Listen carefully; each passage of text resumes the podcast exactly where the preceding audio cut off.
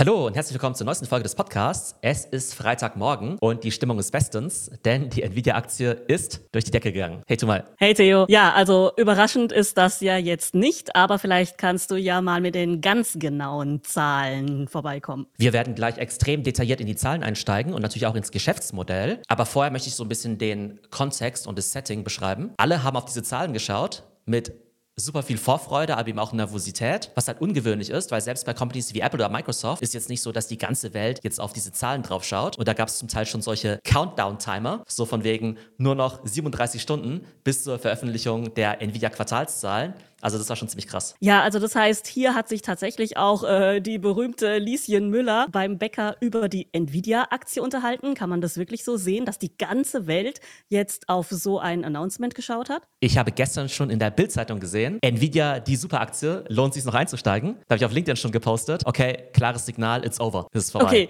überhitzt, vollkommen abstoßen, so ungefähr. Oder, oder wie würdest du es sagen? Also mittlerweile ist Nvidia wirklich die meist getradete Aktie der Welt. Also mehr als Tesla, mehr als Apple, mehr als Microsoft. Deshalb gibt es natürlich super viel Interesse, was ja auch verständlich ist. Also sowohl von Retail-Investoren, ne, wie wir jetzt, als auch natürlich von den institutionellen. Zum anderen ist die Aktie aber auch gerade so wichtig, weil es so ein bisschen so ein Gradmesser ist für die Technologieszene und natürlich auch für künstliche Intelligenz. Denn die Aktie ist ja sowas von abgehoben. In dem Fahrwasser von Nvidia sind andere Sachen wie AMD oder Supermicro auch total gestiegen. So ganz traut man dem Braten vielleicht noch nicht. Manche haben vielleicht Angst, okay, ist es vielleicht doch eine KI-Bubble? Und dann hat man eben wirklich Angst, okay, wenn Nvidia jetzt eben diese hohen Erwartungen nicht erfüllen kann, dass dann irgendwie alles ja zusammenbricht, alles irgendwie kollabiert. Und dann gab es irgendwie schon super Memes irgendwie auch schon im Internet von so einem Kellner, der im Restaurant irgendwie so 20 Teller gleichzeitig trägt. Und dann hieß es immer so, die ganze Weltwirtschaft getragen von Nvidia. Oder irgendwie so, äh, all meine Ersparnisse oder meine Rente getragen von Nvidia. Das heißt irgendwie so, Nvidia trägt gerade so die ganze Weltwirtschaft mit, so gefühlt. Und deshalb haben wir alle so drauf geschaut. Und deshalb war eben auch ja diese Spannung eben so hoch, eben zu gucken, okay, die Erwartungen sind gigantisch hoch. Im neutralen Fall würden sie einfach nur die hohen Erwartungen erfüllen und dann passiert beim Aktienkurs gar nichts. Im schlechten Fall würden sie die hohen Erwartungen vielleicht gerade so treffen oder leicht unterbieten, dann hätte man Angst gehabt, dass das Ding irgendwie in den Keller rauscht, irgendwie um 30 Prozent oder sowas, ja, weil voll irrational. Und im besten Fall würden eben diese gigantischen Erwartungen noch übertroffen werden und dann wird es dann eben nach oben gehen. Okay, also kommen wir mal zu diesen Erwartungen. Wie hoch waren die denn genau? Also was wurde da jetzt tatsächlich prognostiziert und erwartet und was ist passiert? Also seit diesem ganzen Thema künstliche Intelligenz fährt doppelt sich ja der Nvidia-Umsatz gefühlt, so, ne, jedes Quartal. Monatlich, so ungefähr, ja. Ja, total krass. Da hat man eben auch mit solchen krassen Sachen gerechnet. Man muss dazu sagen, es werden ja immer Zahlen bekannt gegeben, also pro Quartal. Und dann wird ja immer noch eine Guidance rausgegeben, quasi so ein Preview aufs nächste Quartal. Das heißt, die letzten Nvidia-Zahlen, die waren schon total stark. Und damals haben sie ja schon quasi eine Guidance gegeben, ein Preview auf dieses Quartal. Das heißt, die Leute konnten sich schon ein bisschen darauf einstellen, dass Nvidia um die 20 Milliarden Umsatz macht. Und da schaut man dann natürlich drauf. Und wenn es auch nur ein Euro weniger gewesen wäre als diese 20 Milliarden, dann hätte es ein Problem gegeben. Und tatsächlich wurden jetzt eben diese Erwartungen nochmal übertroffen. Um wie viel denn? Diese Prognose, die war ja jetzt schon ziemlich krass. Also man könnte ja meinen, ja, dieser Steilflug, den Nvidia letztes Jahr hingelegt hat, der muss doch irgendwann mal ein Ende haben. Also irgendwo sind ja auch, da können wir ja später nochmal drüber sprechen, sind ja auch Rohstoffe endlich oder die Zulieferer können nicht unendlich Chips liefern. Also es gab ja schon ein Riesenwachstum. Plus, wie gesagt, die Prognose war ja schon sehr optimistisch oder sehr positiv. Und jetzt nochmal dieses Übertreffen dieser Erwartungen, wie geht das denn überhaupt? Also bei diesem ganzen Thema KI, da weiß ja niemand so genau, wo wir da genau im Zyklus stehen. Die Optimisten, die sagen, wir stehen ganz am Anfang von der KI-Revolution. Das Feuer wurde gerade neu erfunden, die Elektrizität, das Rad wurde gerade neu erfunden. Das heißt, wir sind ganz am Anfang von diesem KI-Zyklus. Das ist alles gigantisch. Dementsprechend wird es auch unendlich weiter wachsen. Und die Skeptiker, die sagen dann vielleicht, nee, alles irgendwie eine Bubble, überbewertet und so weiter. Schauen wir mal in die Zahlen rein. Also der Umsatz von Nvidia ist im Vergleich zum Vorjahr um 265 Prozent gestiegen, also fast eine Vervierfachung. Ja? Gerade bei diesen Prozentzahlen muss man ja immer so ein bisschen aufpassen. Also plus 265 Prozent bedeutet ja irgendwie, dass der Umsatz ja eben ne, fast viermal so hoch ist. Und das ist ja nur der Gesamtumsatz der Firma. Wir schauen uns nachher noch genau an, was die eigentlich so verkaufen, welche Produktsegmente sie haben. Aber 265 Prozent beinhaltet ja sowohl das ganze Thema Data Center als auch Gaming. Wenn du jetzt aber nur das Thema Data Center anschaust, also Data Center ist ja alles, was mit KI zu tun hat, dann ist dieser Bereich um 409 Prozent gestiegen. Das heißt, er hat sich verfünffacht im Vergleich zum Vorjahr. Und das ist halt das Spannende bei dieser Nvidia-Story, weil wenn du jetzt drauf guckst und sagst, boah, der Umsatz, der Gesamtumsatz hat sich fast vervierfacht, dann sagst du, boah, krass. Aber noch spannender ist halt, dass dieser Bereich Data Center sich eben fast verfünffacht hat und der wird ja einfach in Zukunft noch viel dynamischer wachsen. Das heißt, die Zahl ist für uns noch viel spannender als der Gesamtumsatz. Okay, aber das heißt, dass jetzt dieser Geschäftsbereich wirklich überproportional gewachsen ist und einen großen Teil des Kerngeschäfts jetzt ausmacht von Nvidia. Richtig, also bei Nvidia wissen wir ja, dass die historisch aus dem Gaming gekommen sind. Und ich habe mal die Zahlen angeschaut. Bis vor zwei Jahren war Gaming tatsächlich noch der größte Umsatzanteil. Ne? Also es waren dann eben über, was nicht, irgendwie so 45 Prozent.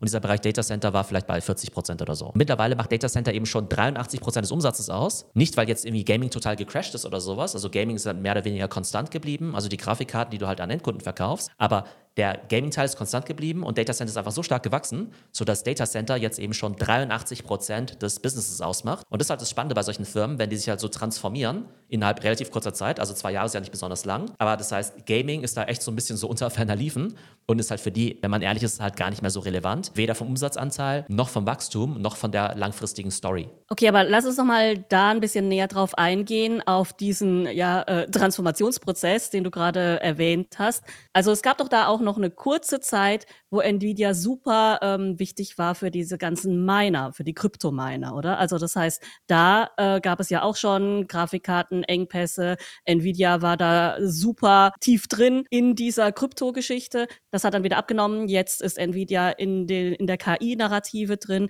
Also wie macht die Firma das? Äh, das ist ja jetzt nicht strategisch geplant, sondern go with the flow oder was passiert da? Nvidia ist eine total geniale Firma, bald vielleicht sogar die größte der Welt. Man muss aber auch sagen, dass Glück auch mal eine gewisse Rolle spielt. Die haben eben dieses Glück, dass die Technologie, die sie haben, also quasi diese GPUs, halt total vielseitig einsetzbar sind. Am Ende kann man sagen, da geht es halt einfach darum, halt richtig gute Rechenpower zu haben und das kannst du halt für viele verschiedene Sachen eben einsetzen. Der Jensen Wang, der CEO, der spricht ja auch immer von Accelerated Computing. Das heißt einfach eine Art von Beschleunigung von Operationen. Bei vielen Vorgängen, die du halt jetzt heutzutage brauchst bei modernen Computeranwendungen, da brauchst du halt so Matrix-Multiplikation, weil es eben was mit Vektoren zu tun hat. Und das können entweder Grafiken sein, wie bei Gaming, oder eben auch, um solche Matrizen auszurechnen für so Gewichtungen, ja, wie jetzt zum Beispiel bei ChatGPT, um jetzt eben vorherzusagen, was ist eigentlich der nächste Token, was ist das nächste Wort, was, vermutlich eben vorkommen wird, ja. Das haben wir ja in der Uni manchmal ja auch gemacht in der Statistik, nämlich so Matrix-Multiplikation. Ich erinnere mich, ja. Und das ist im Prinzip das, was im Hintergrund so passiert. Wenn du aber einmal diese Technologie hast, dann kannst du halt sagen, okay, wir haben das, wir sind da die Weltbesten, wir haben da die besten Mitarbeiter, wir haben da die beste Forschung, wir haben auch die Partner, die das Ganze produzieren können, wie eben zum Beispiel TSMC. Und dann kannst du auf der einen Seite halt eine Strategie haben und sagen, wir glauben, in den nächsten Jahren werden das und das eben unsere Geschäftsfelder sein. Und dann kommen manchmal auch Sachen so ein bisschen zufällig und du musst halt opportunistisch sein. Das ganze Thema Krypto, das hatten die eigentlich nie eingeplant. Die haben niemals gesagt, hey, wir wollen jetzt irgendwie für Bitcoin-Mining jetzt Grafikkarten herstellen. Die haben das Business gerne mitgenommen, ja, wenn halt jemand das kaufen möchte dafür. Das war für die in Ordnung. Ähm, aber es war jetzt irgendwie keine strategische Ausrichtung. Die haben aber total stark auf andere Themen gesetzt in der Vergangenheit, wie zum Beispiel selbstfahrende Autos oder Metaverse. Ja, das heißt, wenn du den Jensen Wang, der ja volles Genie ist, wenn du den vor zwei Jahren gefragt hättest, wo ist deine Zukunft, der hätte mit keinem Wort sowas wie ChatGPT oder Chatbots oder generative KI irgendwie erwähnen können. Jetzt im Nachhinein kann er natürlich sagen, ja, ja, wir waren da schon immer drauf vorbereitet. Aber tatsächlich hätte er irgendwie gedacht, ja, das sind irgendwie selbstfahrende Autos und irgendwie 3D-Welten und Metaverse und so weiter. Und das ist ja Stand heute alles unter ferner Liefen. Das heißt, das Wichtigste ist, glaube ich, immer auch für alle anderen Companies, dass du eine wirklich gute Grundlage hast und dann aber ein bisschen flexibel bist und guckst, okay, was passiert da jetzt eigentlich? Aber wo sie halt genial waren, war eben zu sagen, okay, Oktober 2022, ChatGPT, da kommt gerade was Neues und jetzt gehen wir eben all in. Wir sagen jetzt nicht eben, okay, mal abwarten, nee, komm, Gaming, Kerngeschäft und so, sondern die sehen, da kommt was Großes und dann gehen sie eben all in und sagen, okay, Gaming interessiert uns jetzt erstmal nicht. Das lassen wir mal so ein bisschen, ich sag mal, die Praktikanten machen, ja? Und wir kümmern uns jetzt halt wirklich um dieses neue Geschäft mit AI und AI-Plattformen. Also eine hochflexible Firma mit einem hochflexiblen, ja auch ähm, visionären Management, kann man sagen, die sehr schnell reagieren können? Oder wie würdest du das einschätzen? warum Nvidia da jetzt so fett dabei ist. Also ich glaube, ganz wichtig ist, dass dieser Jensen Wang, ich weiß gar nicht mal, ob der, der wirkliche Founder ist, ich glaube schon, aber der ist ja echt schon seit zig Jahren da mit dabei. Und die Leute haben eben auch mehr zu sagen. Ne? Die können halt viel besser das Ganze steuern. Und bei vielen dieser Tech-Companies, da haben wir ja gar nicht mehr die Gründer mit dabei. Ne? Also bei Apple wissen wir ja, dass der Steve Jobs nicht mehr dabei ist. Bei ähm, Amazon ist ja der Jeff Bezos auch nicht mehr mit dabei. Aber zum Beispiel bei Meta mit dem Zuckerberg, der auch wirklich einen sehr, sehr guten Job macht. Da müssen wir mal einen Deep Dive machen in der nächsten Zeit, wie er den Turnaround hinbekommen hat. Oder eben auch jetzt bei Nvidia sehen wir einfach, dass eben diese Gründerpersönlichkeiten A, viel zu sagen haben und auf der anderen Seite jetzt eben auch keine Angst haben, jetzt irgendwie Fehler zu machen. Und bei angestellten Managern ist es halt viel mehr ähm, der Fall, dass sie halt Angst haben, Fehler zu machen und dass die eigentlich auch niemand so ganz respektiert, wie jetzt zum Beispiel so ein Gründer. Also ich glaube, der Jensen Wang ist auf jeden Fall ein ganz großer Erfolgsfaktor bei dieser ganzen Nvidia-Story. Dann lass uns doch noch mal kurz auf die Zahlen zurückkommen. Du hast ja schon gesagt, Riesenumsatz. Was sagen denn die Gewinne? Also man spricht ja nicht nur über den Umsatz, sondern ich denke auch über die Gewinne, oder? Wie sieht's da aus? Umsatzwachstum gigantisch. Noch spannender wird sogar beim Thema Gewinn, denn die haben eine Bruttomarge von 76 Prozent. Bruttomarge bedeutet, wenn die jetzt einen Chip zum Beispiel für 10.000 Euro verkaufen, dass dann halt eben auch 7.600 Euro erstmal hängen bleiben, sozusagen, ne? also nach Abzug der variablen Kosten für den Chip. Das heißt, die müssen ja die Chips irgendwie von TSMC oder so kaufen und dann gibt es wahrscheinlich irgendwie noch Kosten wie, weiß nicht, Logistik, Verpackung und so weiter. Aber das heißt,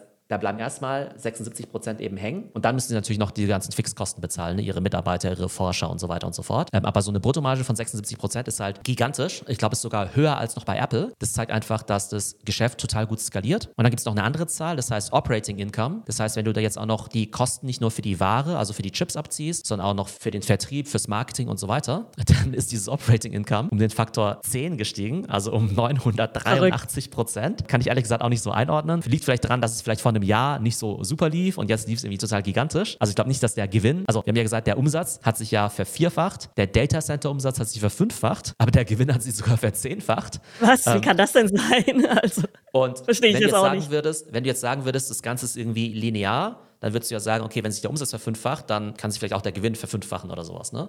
Wenn sich die Kosten halbieren zum Beispiel, oder? Nicht unbedingt, dass die Kosten sich halbieren, aber dass sie sich halt weniger stark entwickeln als jetzt die Umsätze, ja? Also nehmen wir mal an, du hättest jetzt irgendwie einen Menschen im Marketing und mit dem einen Menschen im Marketing kannst du irgendwie eine Million Umsatz machen, ja? Aber wenn du mit dem gleichen Menschen im Marketing auf einmal jetzt irgendwie fünf Millionen Umsatz machen kannst, dann entwickeln sich deine Gewinne ja total überproportional. Und ich glaube, das ist eben gerade das, was bei Nvidia passiert, ist, dass sie natürlich Milliarden von Dollar ausgeben müssen für Forschung, für Chipdesign und so weiter, für Sales, für Marketing. Aber ob die jetzt damit irgendwie äh, 10 Milliarden Umsatz machen oder 20 Milliarden Umsatz, ne? also die müssen dafür jetzt nicht doppelt so viele Leute einstellen, zum Beispiel, ja. Und das ja, halt so und ich hätte jetzt vielleicht gedacht, Marketing vielleicht 0 Euro inzwischen. Also ich glaube nicht, dass sie jetzt hausieren gehen müssen und äh, Klinken putzen, um ihre Chips an den Mann zu kriegen. Ja, genau. Also zum einen sind die natürlich in aller Munde. Zum anderen ist natürlich so, dass auch der Kundenkreis aktuell relativ eingeschränkt ist. Dazu kommen wir gleich. Aber deren Hauptkunden sind jetzt ja nicht mehr Endverbraucher. Ne? Bei Endverbrauchern muss ja vielleicht noch Marketing machen und sagen, hey, unsere Grafikkarte ist besser für Gaming als die von AMD oder sowas. Aber hier geht es ja wirklich um diese Data Center, GPUs, um diese Data Center Computer. Und da gibt es aktuell halt irgendwie vier Kunden. Da gibt es halt irgendwie Amazon, Microsoft, Meta und Google.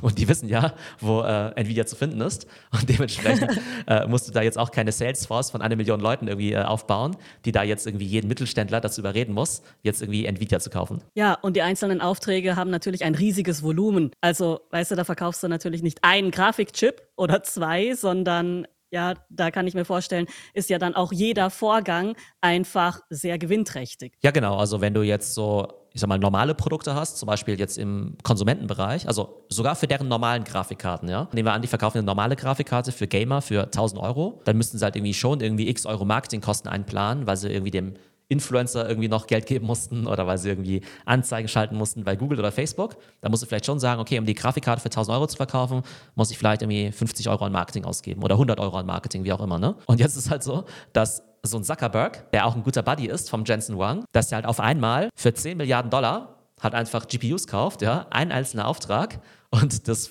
passiert dann auf einem kurzen Dienstweg von CEO zu CEO. äh, da brauchst du nicht mal den Key Account Manager, den du irgendwie bezahlen musst. Ja, also zie ziemlich effizienter Sales-Kanal, also ähm, eine gute Sache. Ja, cool. Und äh, wie hat die Börse denn auf dieses ganze Announcement reagiert? Also ich schaue natürlich nicht minütlich auf den Börsenkurs, ja. nee, also tatsächlich äh, habe ich da natürlich äh, ziemlich aufmerksam zugeschaut, so die letzten äh, ja, 48 Stunden. Ich glaube, aktuell ist der Kurs bei 800 Dollar. Ja, also die Börse hat total wow. euphorisch reagiert. Kurs ist irgendwie, glaube ich, 18 Prozent im Plus. Also seit die vorgestern. Aktien, ja, genau, also seit dem Announcement quasi. Ne? Also mhm. es wurde ja Mittwochabend veröffentlicht. Vielleicht dazu noch eine Anekdote. Wir wussten ja alle, dass die Zahlen veröffentlicht werden am Mittwochabend um 22 Uhr, 22.30 Uhr. Wie gesagt, da gab es ja dann diesen Countdown. Und ich habe dann ja um 23.15 Uhr direkt bei NTV dann ja die Analyse bzw. den Kommentar zu den Zahlen gemacht, ja. Mitten in der Nacht oder was? Mitten in der Nacht, genau, ja. Und da habe ich mich total gefreut, weil ich ja selbst früher als Abiturient ja auch mir immer so NTV und die Börsennachrichten angeguckt habe, ja. Da gab es ja immer diesen Markus Koch, der ja auch mal von der Wall Street berichtet hat. Und so bin ich auch so ein bisschen in das ganze Thema Technologieaktien reingekommen. Von daher finde ich es jetzt natürlich auch ganz cool, dass ich jetzt selber sozusagen jetzt als äh, Erwachsener jetzt irgendwie auch solche Sachen auch bei NTV jetzt kommentieren darf. Das hat total viel Spaß gemacht. Ja, cool. Also das heißt, ähm, hast du das auch irgendwo gepostet, dass man das sehen kann, auf deinem Instagram-Kanal zum Beispiel? Ja, genau, da habe ich Ausschnitte gepostet. Ähm, die vollständige Video-Version, die muss ich noch irgendwo auftreiben aus der Mediathek oder sowas oder nochmal von NTV anfragen. Die werde ich auf jeden Fall posten. Aber das heißt, ich hatte sozusagen zwischen dem Release der Zahlen und diesem NTV-Auftritt ungefähr eine halbe Stunde Zeit, um mir die ganzen Zahlen reinzuziehen und natürlich auch zu interpretieren. Und da habe ich natürlich dann gleich gesehen, wie die Aktie eben auch reagiert hat. Das ist jetzt mittlerweile, wie lange her? 24, ungefähr 36 Stunden. Genau, seitdem Aktie auf 800 Dollar, 16 Prozent im Plus. Die Firma ist jetzt fast 2 Billionen Dollar wert, ja, also eine 2 Trillion Dollar Company. Die Aktie ist jetzt dieses Jahr 63 Prozent im Plus dieses Jahr. Ne, wir haben irgendwie Mitte Februar. Sechs Wochen so, oder sowas ist das Jahr sechs alt. Wochen, ja. ja. 63 Prozent im Plus. In den letzten zwölf Monaten 232 Prozent im Plus, also eine Verdreifachung in den letzten zwölf Monaten. Und eben seit dem Oktober 22 hat sich die Aktie versiebenfacht. Das heißt, das sind immer die Zahlen, auf die ich schaue.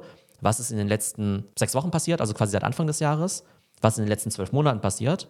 Und wir haben halt wirklich dieses eine Datum, Herbst 2022, ne, mit dem Start von ChatGPT auch. Was hat sich seitdem getan? Und seitdem eben wirklich eine Versiebenfachung. Der Zuwachs von Nvidia jetzt, also in den letzten 24 Stunden, war der größte Zuwachs ever an der Börse, weil wenn jetzt eben eine Firma, die schon fast, ja genau, wenn eine Firma, die fast schon zwei Billionen wert ist, jetzt halt um 16 Prozent wächst, dann waren es halt an einem Tag 230 Milliarden Dollar an Market Cap, was dazugekommen ist. Und das ist halt so groß wie ein AMD, ja. Also es ist halt, die sind um an einem Tag so viel gewachsen wie ihr größter Wettbewerber. Um einen Konkurrenten mal gewachsen, weißt du, so ungefähr. Das ist ja echt krass. Und wir reden ja immer über diese Trillion-Dollar-Companies, ne? Aber davon gibt es halt nicht so viele, ja. Davon gibt es halt irgendwie nur sechs Stück. Selbst so eine Firma wie Disney ist nur 250 Milliarden wert oder eine Firma wie Adobe oder sowas, ja. Oder in Deutschland die größte Firma ist SAP, glaube ich, mit, weiß nicht, 160, 180 Milliarden oder sowas, ne. Und das heißt, an einem Tag ist halt so ein äh, Nvidia halt um so ein AMD gewachsen, was halt total crazy ist. Und das zeigt dann natürlich aber auch schon, ne, also wie die halt auch aufgestellt sind im Vergleich zum Wettbewerb. Wie war denn die Stimmung vor und nach dem Announcement in den sozialen Medien? Ich denke mal, du hast nicht nur die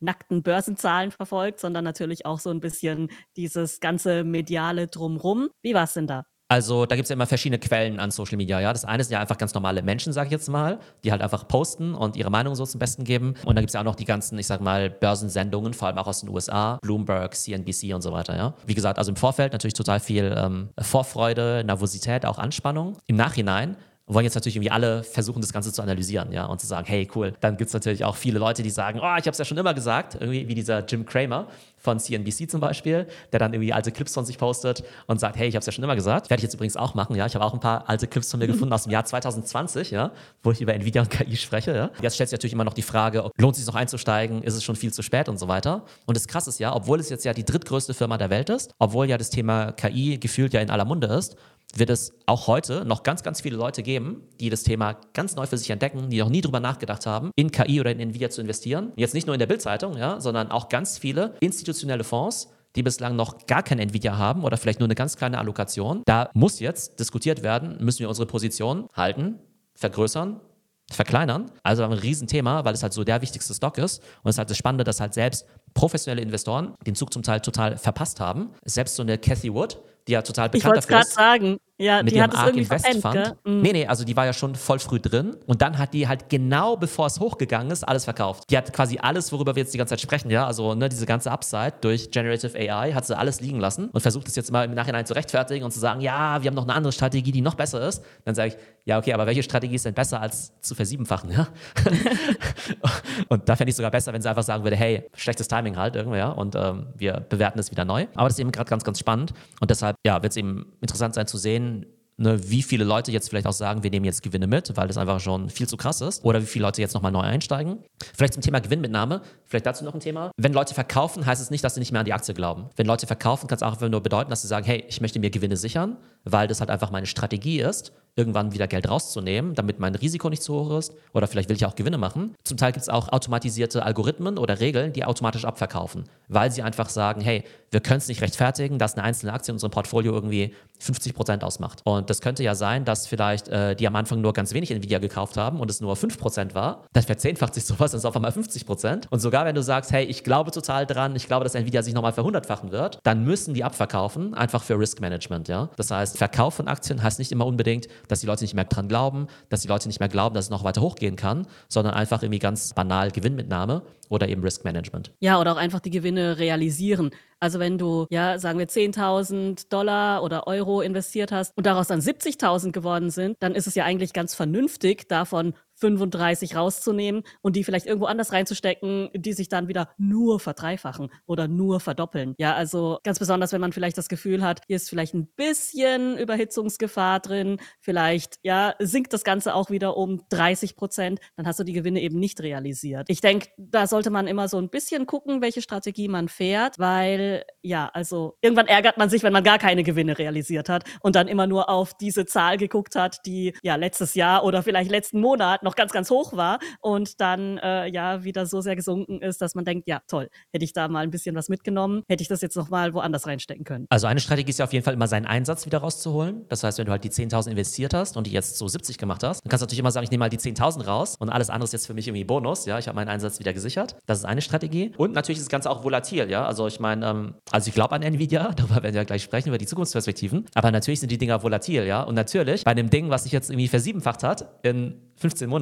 Also natürlich kann es in den nächsten zwei Wochen halt irgendwie um 30 Prozent runtergehen. Wenn du halt die Person bist, die halt heute eingestiegen ist, wegen der Bildzeitung, ja, oder wegen diesem All-Time High und halt heute kaufst bei 800 Dollar und das Ding halt irgendwie in äh, drei Wochen irgendwie 640 Dollar wert ist, dann ärgerst du dich natürlich. Genau, also von daher muss man natürlich auch immer mit einbeziehen, dass so ein Ding halt wieder runtergehen kann. Und tatsächlich muss man ja auch sagen, dass die Aktie auch unter anderem deshalb in diesem Oktober 2022 so niedrig war, weil die da total abgerauscht ist. Also die war ja während Corona total viel wert, weil da alles viel wert war. Und dann äh, haben die Leute ja angefangen, weniger Grafikkarten zu kaufen, weil sie schon alle was hatten. Und dann hatte Nvidia plötzlich irgendwie ziemlich volle Läger auf einmal mit Grafikkarten, die sie abverkaufen konnten, die sie irgendwie abschreiben mussten oder so. Dann ist ja allgemein der Aktienmarkt runtergegangen im Jahr 2022. Und da gab es eben auch Aktionäre, die halt die Aktie hatten, bei, weiß nicht, 300 Dollar, dann war die auf einmal nur noch 120 wert. Ja? Also gibt es natürlich auch. Könnte jetzt theoretisch auch passieren, ne? also klar. Und deshalb werden wir nachher auch mal über die ja, Risiken und Chancen sprechen und wie die weiteren Aussichten auch von der Aktie sind. Kommen wir doch mal dann von der Aktie ein bisschen weg zu den Produkten und zur Geschäftsstrategie von Nvidia. Was verkauft Nvidia denn genau? Also du hast vorhin ja noch ein paar andere Geschäftsbereiche genannt. Ja, natürlich weiß man, sie verkaufen Chips,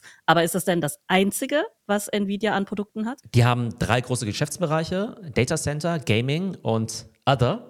Und in Other fällt dann eben sowas rein wie Diverse. Ja, Tools, das nennen sie professionelle Visualisierung. Vielleicht sind es irgendwie, weiß nicht, so Grafikstudios oder Hollywood oder sowas, beziehungsweise auch für ähm, Automotive, also für ne, Autos dann. Aber dieser Other-Bereich ist ganz klein und wir wollen uns jetzt mal auf diesen Data Center-Bereich konzentrieren, weil der ja 83 Prozent ausmacht und weil der halt in diesem KI-Kontext relevant ist. Wir haben ja schon ein paar Mal über diese GPUs gesprochen, über diese Grafikchips, die halt für KI und Machine Learning besonders gut sind. Und es sind ja diese Chips wie dieser A100 und dieser H100. Und jetzt muss man dazu sagen, es ist jetzt nicht so, dass jetzt Nvidia jetzt einfach nur so ein Chip da irgendwie abliefert oder meinetwegen 1000 Chips und die jetzt einfach nur irgendwie verbaut werden von irgendjemandem, jetzt von Microsoft oder so, weil dann würde ja tatsächlich die Gefahr bestehen, dass vielleicht ein AMD auf den Markt kommt mit einem Chip, der eben besser ist und Microsoft dann eben sagt, nee, wir nehmen jetzt eben nicht den Nvidia-Chip, den wir irgendwo einsetzen, sondern eben den AMD-Chip. Das, was Nvidia verkauft, ist im Prinzip eine komplette Lösung. Das heißt, sie verkaufen eine Art Supercomputer. Und diesem Supercomputer, da stecken halt ganz viele von diesen GPUs drin und die müssen ja auch miteinander kommunizieren. Also wenn du jetzt zum Beispiel so so ein iPhone anguckst, ja, das iPhone besteht ja aus ganz vielen Komponenten und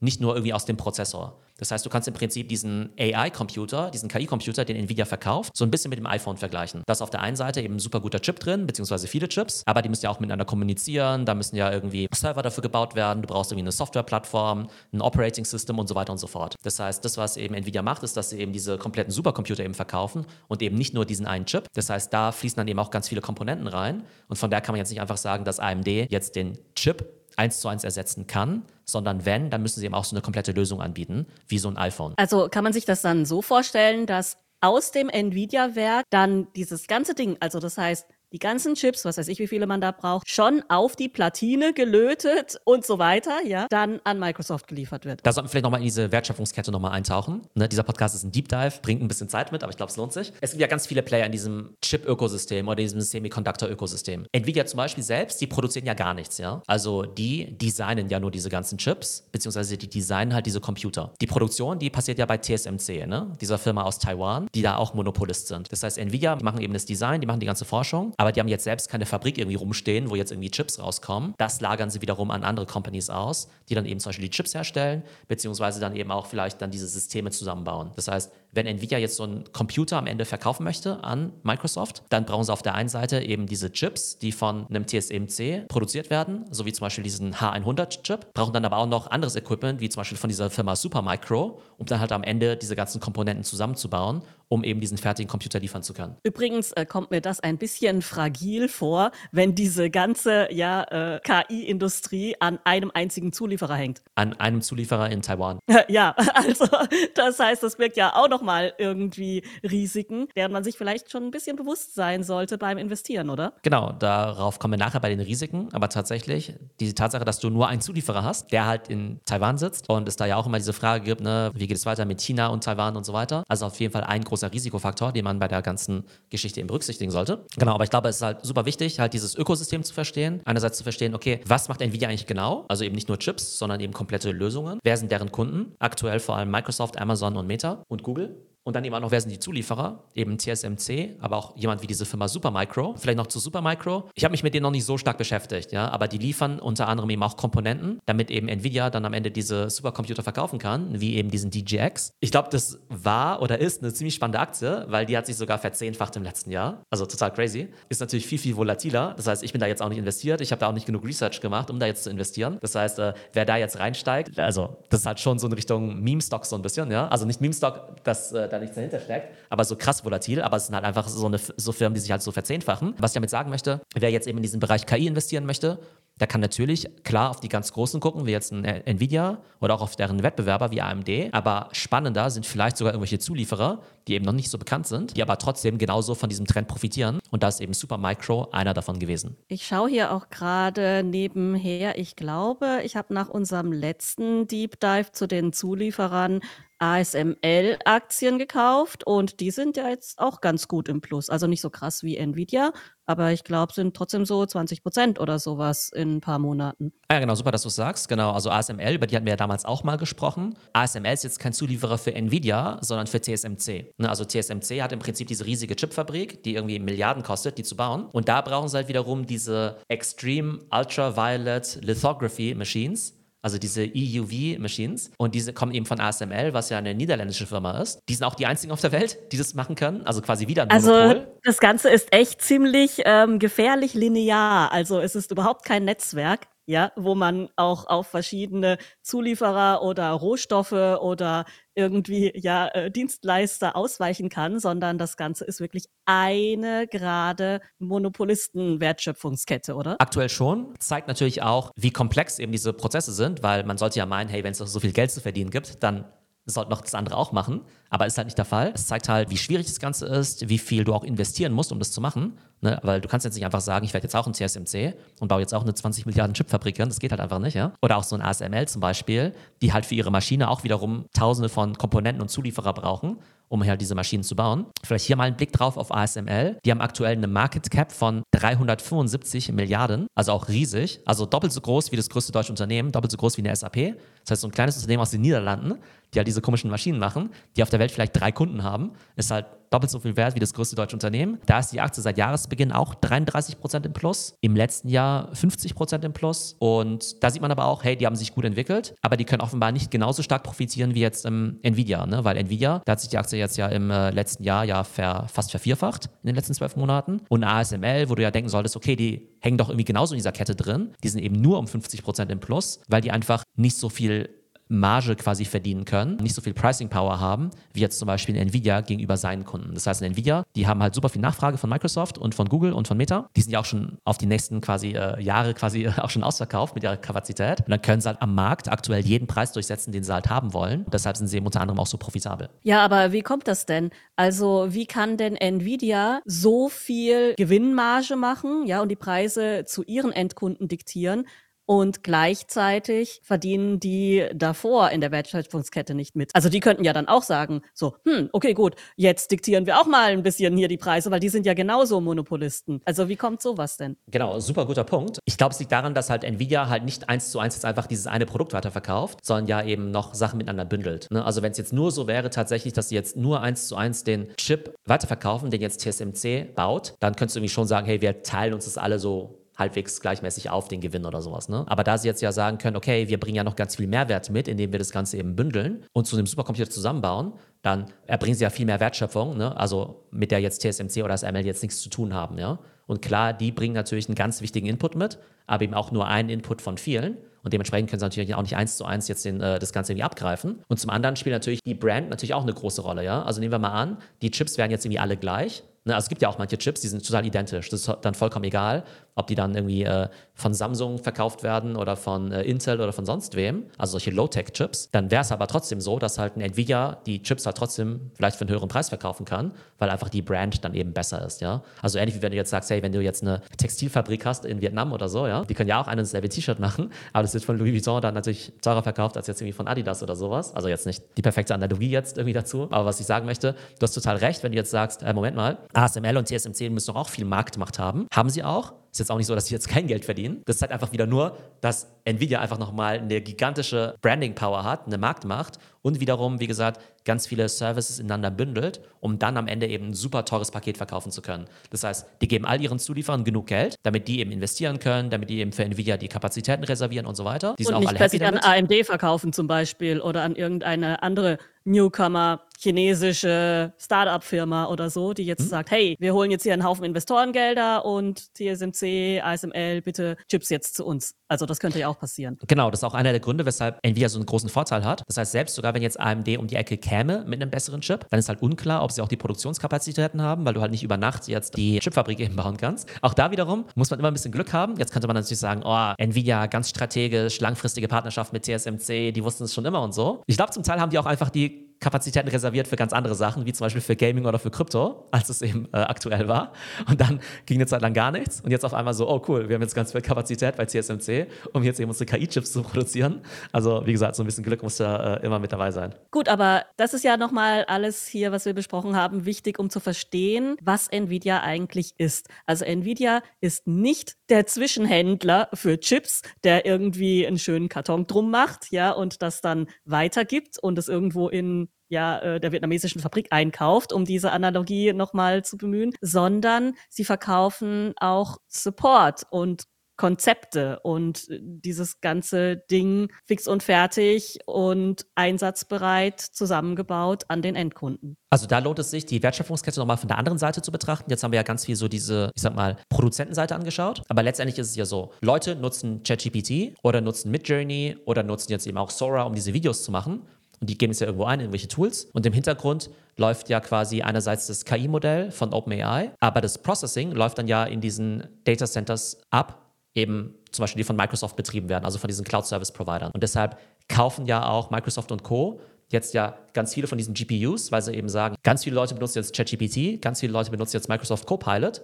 Um das anbieten zu können, brauchen wir eben die Rechenkapazität, Deshalb brauchen wir eben nicht nur diese GPUs, sondern auch diese Supercomputer, die wir jetzt eben von Nvidia eben einkaufen, eben in unseren Data Centers sitzen. Beziehungsweise das sind deren Data Centers, weil sie sie mieten, aber sie selbst bauen nicht die Data Center auf. Das sind wieder andere Firmen. Das ist halt so, wie wenn du jetzt sagst, ähm, ich bin jetzt irgendwie äh, Apple, dann gehört dir ja auch nicht der Apple Store unbedingt, sondern du bist halt irgendwie Mieter. Du bist halt Mieter von mhm, irgendeiner okay. Immobiliengesellschaft, die halt dir den Store zur Verfügung stellt in der Shopping Mall als Beispiel. Und genauso brauchst du jetzt halt ganz viele von diesen Data Center Anbieter, die halt sagen, hey, wir haben hier, meinetwegen äh, in Deutschland benutzen ganz, ganz viele Leute irgendwie jetzt Generative AI. Deshalb brauchen wir in Deutschland ein Data Center, wo halt in Deutschland ganz viele von diesen Nvidia Supercomputern drinstehen. Das Data Center wird gemietet von Microsoft meinetwegen, aber wir brauchen jetzt erstmal einen Platz, wo wir ein ganz großes Gebäude hinbauen können, was mit ganz viel Strom versorgt werden kann, wo wir ganz viel Wasser haben für die Kühlung und so weiter. Und die Dinger kannst du eben auch nicht über Nacht bauen. Und das ist halt irgendwie total spannend, einfach zu sehen, okay, welche Komponenten spielen da eigentlich wirklich mit rein. Einmal, um zu verstehen, okay, wie schnell können diese Kapazitäten aufgebaut werden für KI, aber vielleicht auch, was sind vielleicht spannende Firmen, die man investieren kann. Jetzt sagen wir vielleicht, okay, vielleicht will ich jetzt in diese Data Center Menschen irgendwie investieren. Oder noch besser, vielleicht habe ich irgendwo bei Karlsruhe so einen Acker rumstehen. ich habe auch gerade gedacht, so irgendwie, das ist ja auch eine große Standortfrage. Ja, also wo hast du denn überhaupt Platz dafür? Welches Gelände ist dafür geeignet? Du hast ja die Kühlung auch schon angesprochen. Das war auch das Erste, was mir gekommen ist. Oh je, jetzt bei der ganzen ja, Klimaerwärmung, super heiße Sommer und so weiter. Das kostet ja auch nochmal ultra viel Strom die ganzen Prozessoren zu kühlen, die verursachen ja selbst auch nochmal Hitze. Ja, also das heißt, viele Standorte, die vielleicht da mitten in der prallen Sonne auf 50 Grad äh, in Temperatur irgendwie ja hochheizen, die kommen dann vielleicht auch gar nicht in Frage. Plus du hast natürlich jetzt in Deutschland zum Beispiel gar nicht so viel frei verfügbare Fläche für sowas. Also da spielen ja dann auch Umweltaspekte eine Rolle und Wohnraum und äh, Ackerland und so weiter und so fort. Also wo stehen dann diese Data Center? Sind die dann irgendwo ja, in der Wüste ist jetzt auch wieder schlecht, aber du willst sie ja auch in einer politisch ja stabilen Umgebung haben, zum Beispiel. Also das ist ja echt super spannend. Wo stehen diese Data Center? Da gibt es ja viele Faktoren, die du berücksichtigen musst. Ich muss auch sagen, dass ich ja jetzt kein Experte bin. Ja, ich äh, denke jetzt auch nur mal laut drüber nach. Genau, zum einen willst du es irgendwie politisch stabil haben, dass die jetzt nicht plötzlich irgendwie ähm, beschlagnahmt werden von irgendeinem Regime oder sowas, ja. Das ist eben wichtig. Dann brauchst du eben diese ganzen Umweltfaktoren, dass es da vielleicht nicht zu heiß ist, weil du dann eben noch stärker kühlen musst. Dann brauchst du eben Wasser und Energie und so weiter. Du kannst jetzt aber auch nicht alles einfach nach Island verfrachten, ja. Du willst ja auch eine gewisse Nähe zum Endanwender haben, ja. Du willst ja wenig Latenz haben. Also klar, wir haben schnelle Internetleitungen und so weiter, aber es macht eben schon einen Unterschied, wenn du jetzt irgendwie ein Nutzer in Frankfurt bist und das Data Center steht halt direkt in Frankfurt versus das Ding steht in Island oder sowas, ja. Also macht irgendwie schon so einen kleinen Unterschied bei solchen Cloud-Anwendungen. Dementsprechend stehen sogar tatsächlich in Frankfurt relativ viele von diesen Data Centern. Vielleicht nicht speziell jetzt irgendwie für KI, weil die gibt es ja noch nicht so lange, aber viele von den traditionellen Data Centern stehen tatsächlich in Frankfurt oder rund um Frankfurt, weil es eben sehr mhm. zentral in Deutschland ist. Das heißt, wenn ihr jetzt ein Ackerland irgendwie habt in Baden-Württemberg, Hessen und so weiter, vielleicht auch Ostdeutschland, genau, sieht ganz gut aus. Oder beziehungsweise ich kaufe es euch gerne ab für 10.000 Euro. Ja, oder man kauft vielleicht jetzt einfach so ein Ackerland. Ich habe da tatsächlich auch schon auf eBay Kleinanzeigen ein paar Anzeigen gesehen, wo quasi nutzlose Ackerfläche, ja, die nicht mal gescheit bebaut werden kann, irgendwie eingekesselt zwischen irgendwelchen unattraktiven Straßen und so weiter, da relativ günstig zum Verkauf steht. Also das sind auch so Sachen, die man vielleicht mitdenken könnte, wenn man ja eigentlich über KI-Entwicklung spricht, dass man dann wirklich sagt so, hey, aber Moment mal, quasi diese physischen Organe von so einer KI, die müssen halt auch irgendwo rumstehen. Ich werde gleich mal in ChatGPT eingeben. ChatGPT, ich suche nach einem geeigneten Standort in Deutschland für ein Datacenter. Welche Anforderungen sind da notwendig? Wie groß muss sowas sein? Was ist der aktuelle Standort? Bitte gib mir eine Shortlist und schreibe die Eigentümer sofort an mit dem Angebot über 10.000 Euro. ja, gleich mal in Ackerland investieren. Das wäre auf jeden Fall eine gute Idee. Aber wieder zurück zu Nvidia. Was sind denn jetzt die Vorteile von Nvidia ganz kurz zusammengefasst im Vergleich jetzt zu ihren Konkurrenten? Ich glaube, als Analogie ist Apple tatsächlich ganz gut, dass man sagen kann, okay, was macht Apple aus? Apple hat die beste Hardware. Also ich glaube, da gibt es auch ne, also klar, jetzt wir irgendwie Android-Fans geben, die sagen, nee, das Samsung X ist aber besser. Aber sagen wir es mal so, sie haben die beste Hardware, die beste Brand und das beste Ökosystem, ja. Was meinen wir damit? Beste Hardware, diese H100-Chips sind einfach die leistungsfähigsten auf dem Markt. Auch wenn AMD jetzt vielleicht sagt, okay, in irgendeinem in irgendeiner Matrix sind unsere Chips jetzt irgendwie besser, ist sozusagen am Markt anerkannt, dass diese H100-Chips die besten sind. Und jetzt kommt offenbar schon bald die Nachfolgergeneration auf den Markt. Ne? Also Hardware, Haken hinter. Brand, jeder kennt Nvidia. Das heißt auch, als Kunde würdest du Nvidia allein schon deshalb kaufen, weil du es kennst und weil du halt damit kein Risiko eingehst. Es gibt ja immer solche netten äh, Sätze von früher, sowas wie You'll never get fired for hiring McKinsey. Das heißt, also wenn du McKinsey jetzt irgendwie einstellst, dann gehst du auf Nummer Kann man sicher. keinen Fehler machen, ja. Genau, auch wenn du denkst, dass die Müller-Meyer-Schmidt Unternehmensberatung eigentlich viel besser ist, ja, also mit McKinsey machst du keinen Fehler. Das heißt, da hat Nvidia natürlich diese Branding-Power. Und das dritte ist eben dieses Ökosystem.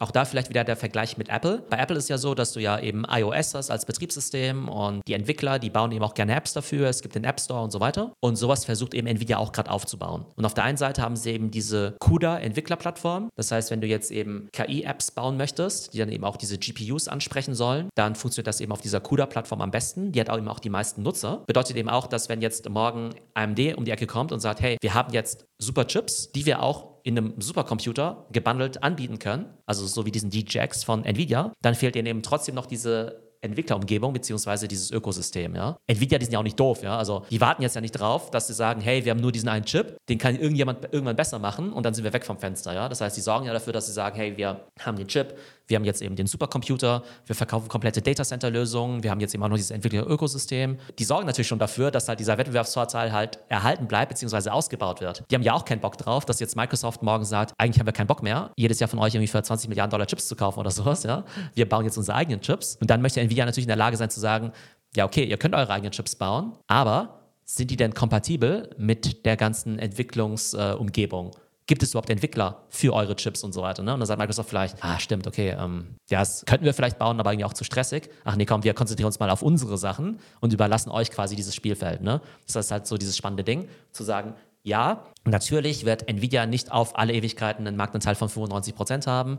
Andere gute Player werden in den Markt reinkommen, aber gleichzeitig bleibt Nvidia ja nicht stehen und sondern entwickelt sich weiter. Ne? Also kurz gesagt, die großen drei Vorteile von Nvidia: Hardware, Brand und Ökosystem. Also eine sehr gute Mischung aus einem gewissen Opportunismus, wie wir vorhin ja schon gesagt haben, und einer wirklich guten Strategie. Also sich auch nicht auf den Lorbeeren ausruhen und das Momentum einfach nutzen, um den Vorsprung noch weiter auszubauen, oder? Ja, genau. Und wie gesagt, also Apple ist vielleicht nicht die perfekte Analogie, aber Apple ist ja ziemlich erfolgreich und da schaut sich Nvidia auch schon einiges ab. Und es gibt einfach niemanden, der im Apple-Ökosystem drin ist, der jetzt irgendwie morgen sich das Samsung kauft, weil das Samsung irgendwie einen besseren Zehnfach-Zoom hat oder sowas, ja?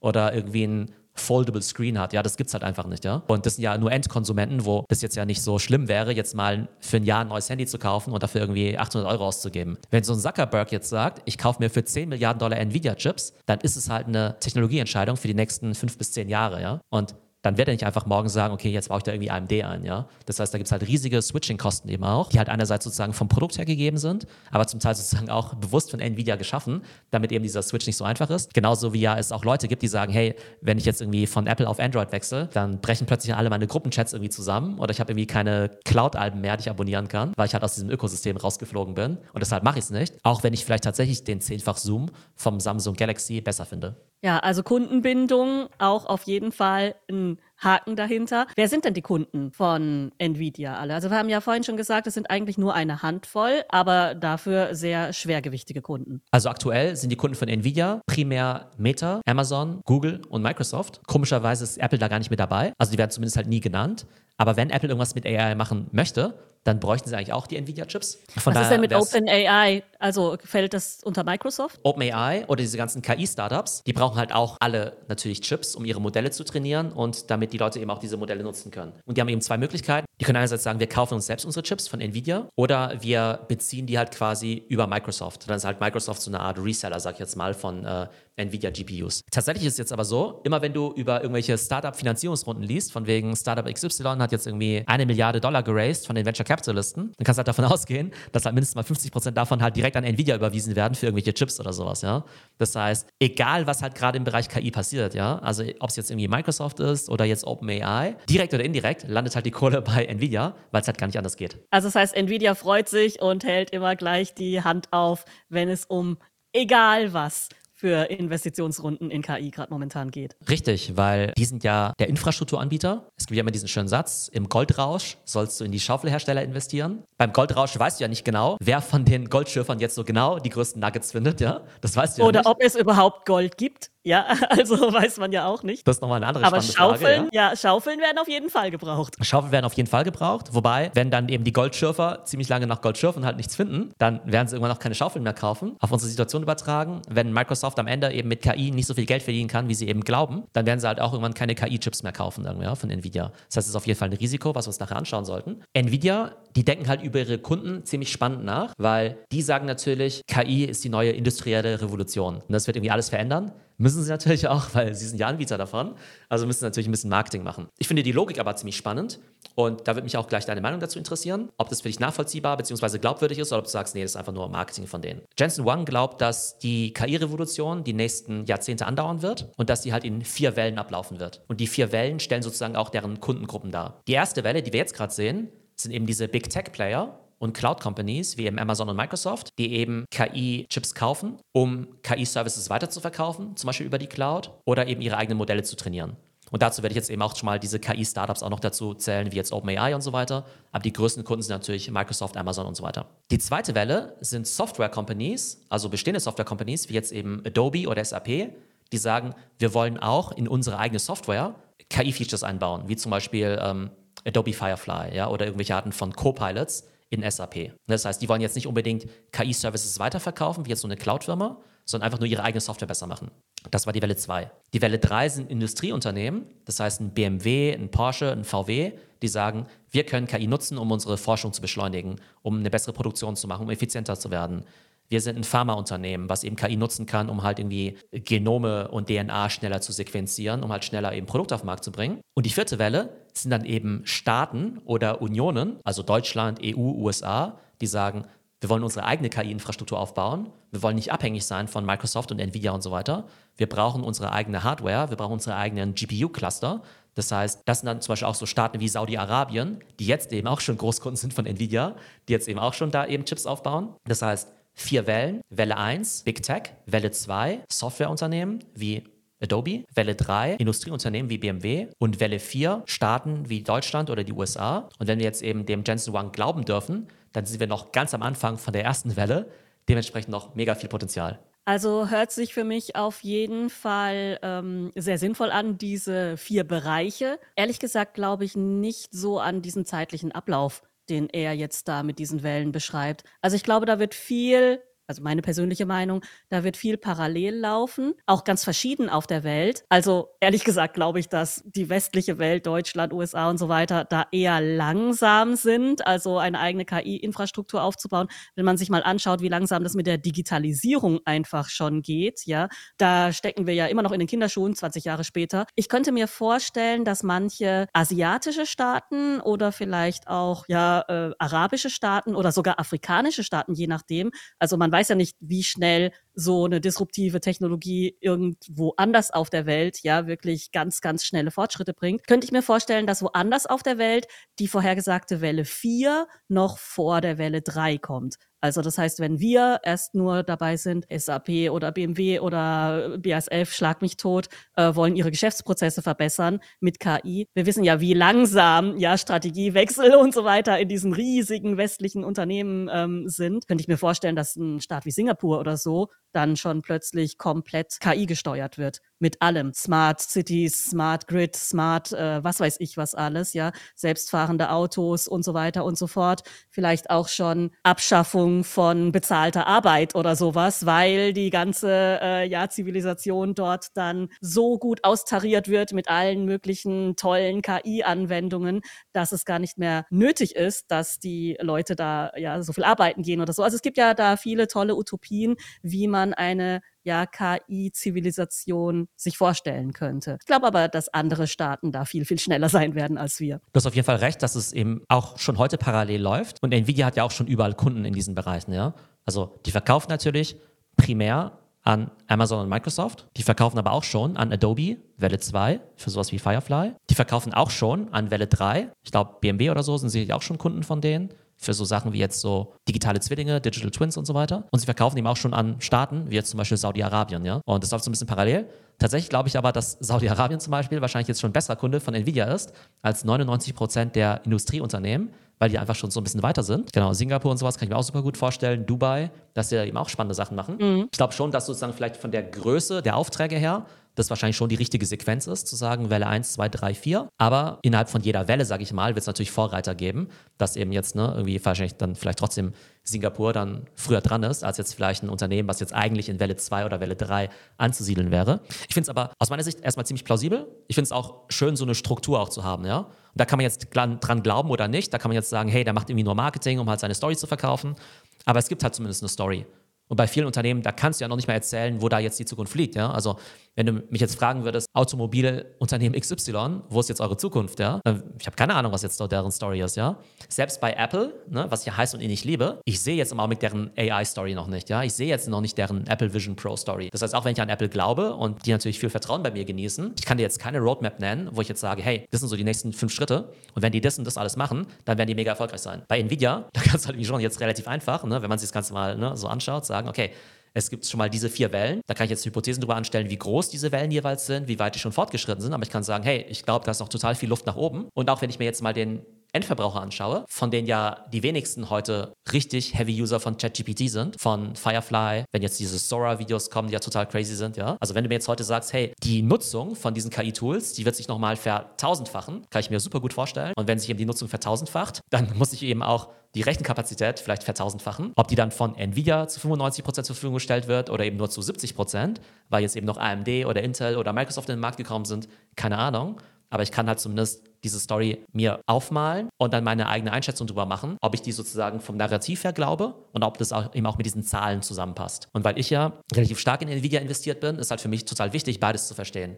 Sowohl die Narrative, macht es irgendwie für mich Sinn, klingt es für mich auch sexy und attraktiv, ja, wo ich sage, hey, ich möchte bei dieser Story mit dabei sein, ich möchte irgendwie bei diesem ja, Giganten irgendwie mit dabei sein, ja, wenn der eben so wächst. Und andererseits natürlich auch ganz klar auf die Zahlen zu schauen und sagen, okay, macht es eben Sinn? Was ist denn die Marge? Wie haben sich die Umsätze entwickelt? Wie haben sich die Kosten entwickelt? Skaliert es eben wirklich gut? Was sind die Risiken? Wer sind die Zulieferer? Können überhaupt genug Datacenter nachgebaut werden und so weiter? Und ich muss auch sagen, dass ich jetzt zum ersten Mal in meinem Leben jetzt auch so tief in so eine Aktie reingehe. Ich investiere ja schon länger in Microsoft, Apple und so weiter. Ich glaube auch, dass ich die schon immer okay verstanden habe. Aber ich habe mir jetzt nicht unbedingt immer die Mühe gemacht, mir mein eigenes Excel-Modell zu bauen, alle Zahlen mir anzugucken, zu modellieren. Das Thema KI ist auch super neu. Ich verstehe da auch noch nicht alles. Ja, ich weiß auch nicht so genau, wie jetzt die Zulieferverträge sind zwischen Nvidia und TSMC oder irgendwie, äh, was jetzt genau der nächste KI-Chip besser machen kann als der andere. Aber mir macht es halt irgendwie total Spaß, einfach nochmal drüber mehr zu lernen.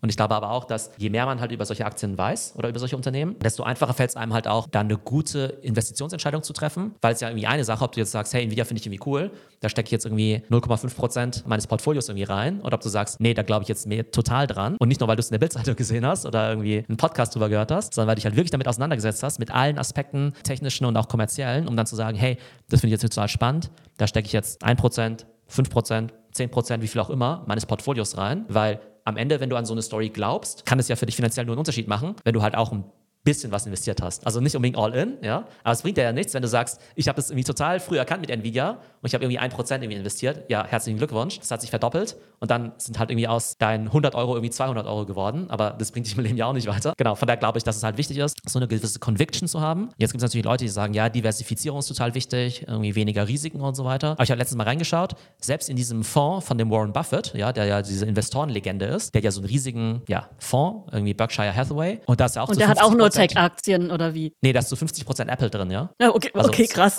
Also nicht eine Tech-Aktie, sondern 50% Apple. Auch ja. nicht schlecht. Gut. Ja, weil der halt am Ende sagt, hey, ähm, du musst halt schon an gewisse Dinge eben auch glauben, ja. Und wie gesagt, also jetzt keine Aufforderung an irgendjemanden hier, in irgendwas All-In zu gehen oder so. Und wie immer natürlich kein Financial Advice. Aber ich glaube schon, dass es halt irgendwie mehr, auch einfach mehr Spaß macht, sich halt wirklich im Detail mit Sachen auseinanderzusetzen, ja. Ich habe mir in den letzten paar Tagen bestimmt irgendwie 20 Stunden Content angehört zu Nvidia obwohl ich ja in der Materie relativ gut drin bin. Aber manche Sachen, die will ich halt wieder und wieder und wieder hören, auch aus verschiedenen Perspektiven, um dann eins zu schätzen zu können, okay, ist Nvidia wirklich besser als AMD? Und da ich ja keine Chips selber baue, kann ich es halt immer noch nicht hundertprozentig einschätzen, vielleicht noch nicht mal zu 90 Prozent, aber je, mehr man darüber hört, desto mehr kriegt man zumindest ein Gespür dafür. Und am Ende, glaube ich, ist immer so eine Kombination aus, ich habe mir alle Fakten rausgesucht und analysiert, die es halt so gibt und natürlich noch ein gewisses ähm, ja, Bauchgefühl oder die Narrative, an die man eben glauben kann oder nicht. Und wie gesagt, ich glaube, beide Narrative sind irgendwo valide zu sagen, hey, KI kann sich irgendwie noch vertausendfachen oder irgendwie zu sagen, hey, vielleicht ist es irgendwie overheated und das ist eine Bubble,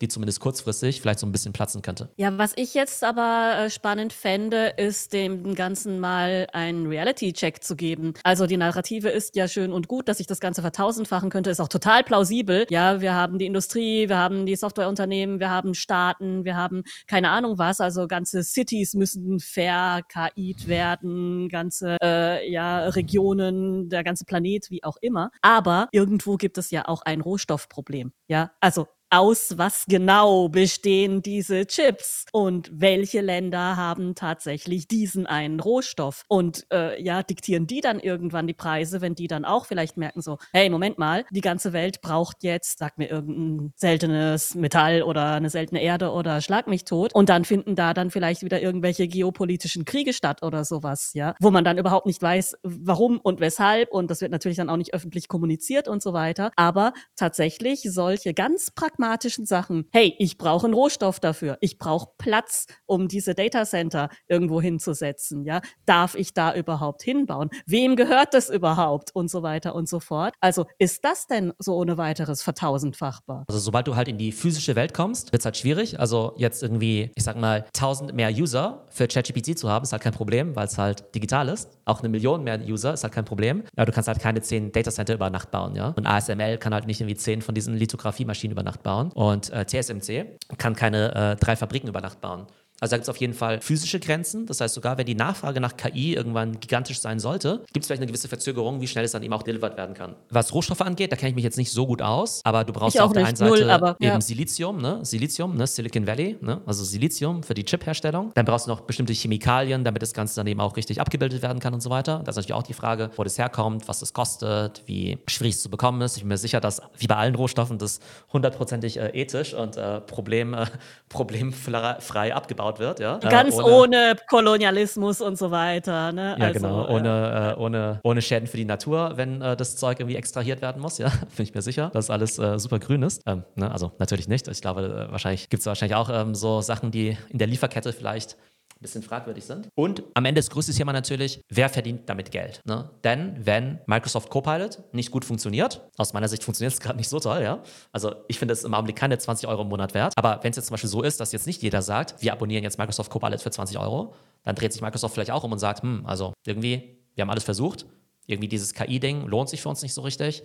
Komm, dann äh, lass halt nicht mehr für 20 Milliarden Chips bei Nvidia bestellen, ja. Das ist halt so ein Ding. Oder wenn jetzt ähm, Adobe sagt, wir bieten jetzt diese ganzen KI-Features in Photoshop an, aber die werden irgendwie nicht so genutzt oder die werden genutzt, aber die Leute sind nicht bereit, dafür mehr Geld zu zahlen, dann geht der Business Case auch nicht auf. Und wenn OpenAI eben jetzt äh, Sora anbietet und es halt krass teuer ist, diese Videos im Hintergrund rendern zu lassen, aber die User halt nicht dafür bereit sind, die Premium-Mitgliedschaft für Sora zu zahlen, dann geht der Business Case natürlich auch nicht auf. Ja? Am Ende hast du schon eine Wertschöpfungskette, die halt so abläuft. Irgendjemand muss ganz oben, der End-User, muss 20 Euro im Monat für dieses Ding zahlen. Ja? Und mit diesen 20 Euro muss irgendwie bezahlt werden. Der OpenAI-Entwickler, der halt irgendwie eine Million Dollar im Jahr verdient, da muss fünf. davon bezahlt werden Microsoft, weil die quasi ne, der Cloud-Anbieter sind und die GPUs kaufen müssen. Dann muss damit der Datacenter-Anbieter bezahlt werden. Dann muss damit Nvidia bezahlt werden. Dann müssen die Nvidia-Komponenten damit bezahlt werden, die Zulieferer, TSMC, Supermicro. Dann muss eben die Lithographiemaschine von ASML damit bezahlt werden, weil ja TSMC die ja ne, von ASML kaufen muss. Und irgendwo muss dann eben auch noch das Silizium und die Chemikalien davon bezahlt werden. Also alles hängt am Ende von diesen 20 Euro ab, die halt jemand zahlt oder nicht zahlt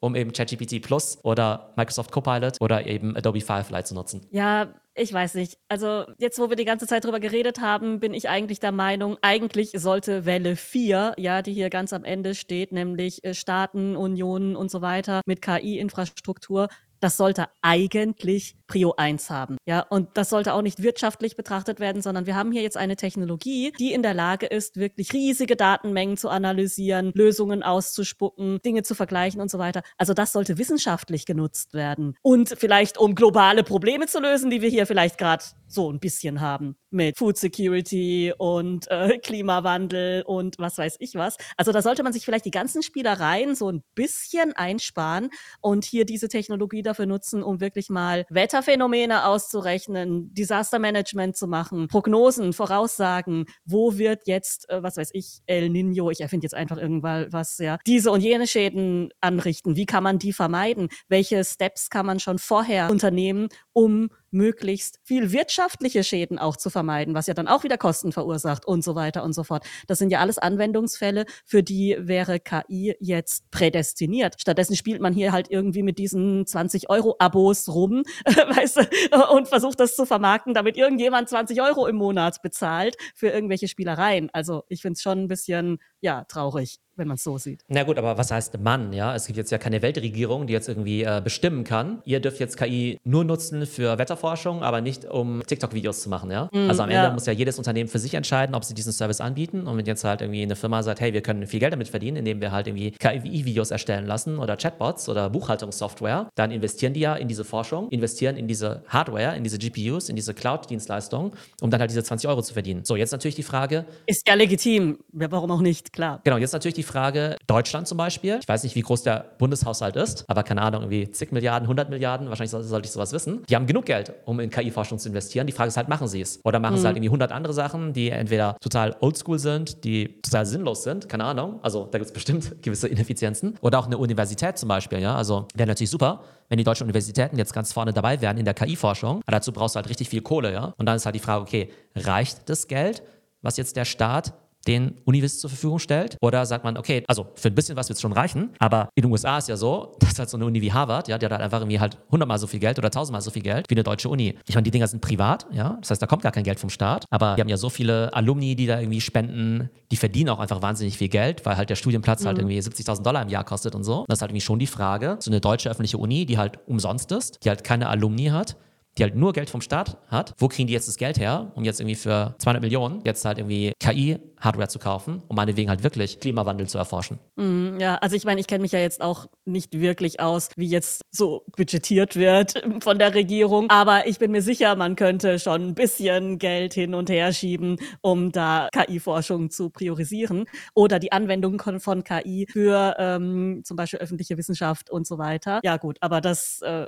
wie gesagt, da kenne ich mich halt wirklich zu wenig aus, wer da wofür, welches Ministerium dafür zuständig wäre und so weiter. Und ich glaube tatsächlich, ich weiß nicht, was meinst du denn? Also ist es hauptsächlich eine Frage des Geldes oder eine Frage der mentalen Flexibilität auch? Also wir hatten es ja vorhin auch schon davon, Strategiewechsel oder überhaupt eine Strategie, dann die Beweglichkeit, auf sowas zu reagieren und so weiter. Was ist da der springende Punkt? Das Mindset ist natürlich extrem wichtig, dass du halt aufgeschlossen bist gegenüber neuen Technologien, auch wenn du vielleicht noch nicht so genau weißt, was es alles bringt, ja. Also, ne, wenn du jetzt erstmal sagst, oh, ich will das erstmal zehn Jahre anschauen, dann ist halt irgendwie zu spät, ja. Oder du kannst auch nicht für alles einen Business Case aus, äh, aus, äh, ausrechnen. Das heißt, du musst halt irgendwie schon so, ja, so einen gewissen Leap of Faith eben machen, dass du halt sagst, okay, ich glaube, das ist wichtig und deshalb investiere ich da eben auch rein. Deutschland als Land hat sicherlich genug Geld, ist ja immer noch eines der reichsten Länder der Welt. Das heißt, daran wird es mhm. nicht liegen. Aber klar kann ich mir vorstellen, dass jetzt Saudi-Arabien, Singapur, China, die Emirate und so weiter dass sie halt irgendwie sagen werden, okay, wir bauen jetzt mit in die Wüste so ein krasses KI-Cluster rein oder sowas, ne? Mhm. Also ne, mit allem drum und dran, holen die besten Forscher rein. Hier ist alles an GPUs, was ihr haben möchtet, ja. Hier sind die besten Forschungsbedingungen. Macht Spielplatz quasi, ja. ja mhm. Steuerfrei und so weiter, kann ich mir super vorstellen. Also wenn ich halt so ein Staat wäre, würde ich es halt sofort machen, ja. Und ich kenne mich jetzt auch nicht super gut aus mit Dubai zum Beispiel, ja. Aber so anekdotisch gehen da schon ziemlich viele smarte Leute hin, einfach weil die Rahmenbedingungen da ziemlich gut sind. Es ist auch steuerfrei, klar, ist natürlich auch mein finanzieller Aspekt. Gehen auch viele Influencer hin, ja, weil sie dort eben äh, ne, ihre, ihren Lifestyle-Content machen können. Aber ich glaube schon, dass es halt schon Länder gibt, die da ziemlich aktiv sind, ja, die, glaube ich, da auch ohne KI gute Rahmenbedingungen schaffen, dass halt gute Talente dahin gehen, die einfach viel entschlossener sind, irgendwelche Cluster aufzubauen, Innovationscluster. Da kann ich mir schon vorstellen, dass jetzt vielleicht in Deutschland irgendwelche schlauen KI-Leute rumsitzen und sagen, hey, wir sind irgendwie mega smart, aber hier gibt es irgendwie keine Kohle, hier gibt es irgendwie keine Startups, hier gibt es keine Lehrstühle Auch für KI. Backup. Also, weißt du, irgendwie einfach, ja, äh, eine Unterstützung, Support dass man auch jemand ist dann, wenn man das machen will und nicht nur äh, sich die Hacken abläuft und die ganze Zeit Überzeugungsarbeit leisten muss. Und die Wahrheit ist einfach, nehmen wir an, du bist ein super smarter KI-Professor in Deutschland, wirst halt so viel verdienen, wie ein Professor halt verdient, ja? Und klar, ein Professor ist ja nicht primär monetär motiviert, aber wenn du jetzt einen und denselben Professor sagst, hey, komm doch zu OpenAI, du lebst halt im, im Silicon Valley in der Bay Area, verdienst eine Million Dollar und hast auch noch total smarte Kollegen und hast auch noch Zugriff auf alle GPUs und kannst deine ganzen Experimente machen und nebenbei noch deine Papers publishen und so weiter und so fort einfach mega attraktiv, ja. Also ja, kann klar. man schon anders sagen. Und hier kämpfst du als Professor halt irgendwie äh, zwei Jahre lang für eine Doktorandenstelle herum, weißt du, statt irgendwie mit unendlich Ressourcen da dein Ding zu machen. Also Standortproblem, ja, ja, ich glaube, wie du sagst, eher vielleicht ein Mindset-Problem. Aber um den Bogen wieder zu schließen, egal wie, egal welche Welle, egal wie groß, egal ob jetzt Softwareunternehmen, äh, oder Staat oder Nation. Am Ende, momentan, Stand heute, hält am Schluss wieder Nvidia die Hand auf. Genau. Am Ende landen sie alle bei Nvidia. Genau. Ich glaube, vielleicht auch noch mal zum Abschluss, vielleicht so Chancen und Risiken. Fangen wir mit den Risiken an. Geopolitisch, ganz klar. Wenn es jetzt morgen irgendwelche Konflikte gibt rund um die USA, China und Taiwan, dann wird das Ganze irgendwie unterbrochen werden. Dann wird es auf jeden Fall Schwierigkeiten geben, diese wertvollen Chips zu produzieren. Ich glaube, da wird so ein bisschen vorgesorgt, insofern, dass jetzt ja auch in den USA ja zum Teil in solche Chip-Fabriken investiert wird, auch mit Hilfe von TSMC, dass die halt quasi die Experten rüberholen in den USA, um da was aufzubauen. In Deutschland werden zum Teil auch Chip-Fabriken gebaut, aber jetzt nicht für diese super advanced Chips, sondern eher für einfache Chips. Ne? Aber ich glaube, geopolitisch ist auf jeden Fall ein Risiko. Das größte Risiko aus meiner Sicht ist, dass die Kunden von Nvidia am Ende damit nicht so viel Geld verdienen, wie sie es vorstellen. Das heißt, wenn jetzt halt am Ende, wie gesagt, die Leute jetzt keine Zahlungsbereitschaft haben für Copilot, äh, für ChatGPT Plus und für Firefly, dann werden diese Unternehmen auch weniger investieren. Das Risiko der Konkurrenz durch AMD ist sich jetzt nicht so hoch. Klar, die werden irgendwann Marktanteile übernehmen. Aber es ist jetzt nicht so, dass sie jetzt morgen den ganzen Markt übernehmen werden, weil ihr Chip so ein bisschen besser ist. Aus den genannten Vorteilen von Nvidia, nämlich Hardware, Brand und eben auch Ökosystem. Und auch das Thema, dass ähm, jetzt Microsoft und Google und Amazon ihre eigenen Chips bauen. Also klar, kann passieren. Sehe ich jetzt aber auch nicht als so riesig. Also ich glaube tatsächlich, das größte Risiko ist für mich im Big Picture, dass man mit KI einfach nicht so viel Geld verdienen kann und dementsprechend eben auch die Nachfrage nach diesen Chips nicht so groß ist. Das zweitgrößte Risiko aus meiner Sicht eben geopolitisch und das Thema Konkurrenz sehe ich halt tatsächlich erst an Stelle 3. Aber würdest du sagen, den Mitbewerber kann man einfach mal so ein bisschen mitkaufen? Schadet nicht. Also die, die Aktie hat sich auch sehr gut entwickelt, ja. Entweder weil jetzt halt alle AI FOMO kriegen und halt in alles rein investieren, was irgendwie nach AI aussieht, oder weil AMD halt auch eine gute Firma ist und AMD ist auch eine sehr, sehr gute Firma, ja. Also diese Lisa Su, super CEO, ähm, für Consumer-Grafikkarten sind sie auch gut. Und jetzt, also wenn wir jetzt wirklich dran glauben, dass AI halt der größte Markt aller Zeiten ist, ist jetzt auch nicht so schlecht, jetzt der zweitgrößte Player zu sein, ja. Mhm, also, ja. Ne? also dann ist vielleicht Nvidia halt mit Abstand der größte, aber es ist jetzt auch nicht so schlecht, der zweitgrößte zu sein. Ähm, lass mich mal kurz nachschauen. AMD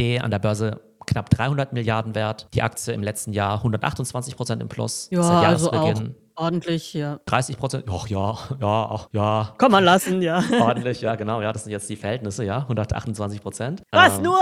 Also, wirklich, Loser. Genau, ja. Ähm, in den letzten fünf Jahren plus 650 Prozent, also versiebeneinhalbfacht in den letzten fünf Jahren. Also wer ein bisschen diversifizieren möchte, das ist ja auch eine schlaue Strategie zu sagen, hey, wenn ich jetzt irgendwie Nvidia und AMD nehme, dann muss ich mir gar keine Gedanken drüber machen, welcher Chip jetzt besser ist. Ich bin bei beiden mit dabei. Kannst natürlich immer noch Mm, ja. sagen, Hauptsache 50-50, 80-20, 70-30 und so weiter, ne? aber damit machst du sicherlich keinen Fehler. Wenn du selbst Nvidia bist oder Nvidia-Investor, dann wäre sozusagen das Thema Konkurrenz für mich an dritter Stelle, was die Risiken angeht. So viel zu den Risiken von Nvidia.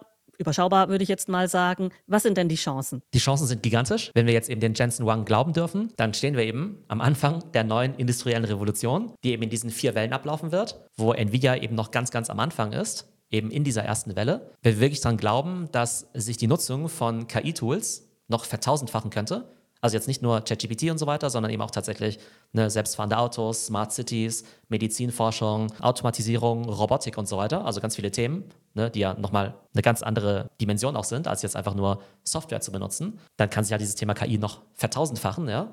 Das heißt natürlich nicht, dass sich jetzt die Aktie von Nvidia noch vertausendfachen wird, aber dass der Markt einfach noch unbegrenzt groß ist. Und wenn dieser Markt unbegrenzt groß ist, dann ist es im Prinzip auch ein bisschen egal, ob da jetzt noch ein zweiter Player mit reinkommt oder nicht, weil das Wachstum einfach so stark ist. Das heißt, ich glaube, die Chancen sind einfach, dass obwohl Nvidia jetzt schon die drittgrößte Firma der Welt ist, die zwei Billionen Dollar groß ist, dass wir halt am Anfang dieser Revolution stehen, dass Nvidia durch eine Kombination von Glück und Vorbereitung in den letzten 30 Jahren eine Grundlage geschaffen hat, um jetzt schon riesig zu sein, aber um jetzt eben den Markt anzugreifen, der noch unendlich wächst. Bei Gaming, glaube ich, tut sich vielleicht gar nicht mehr so viel. Da wird es vielleicht nicht mehr das große Wachstum geben, aber die sind einfach jetzt eine riesige Firma, die jetzt eben das Kapital hat und die Technologie, um vielleicht jetzt die größte Firma der Welt zu werden und eben noch ganz am Anfang von dieser neuen Welle steht.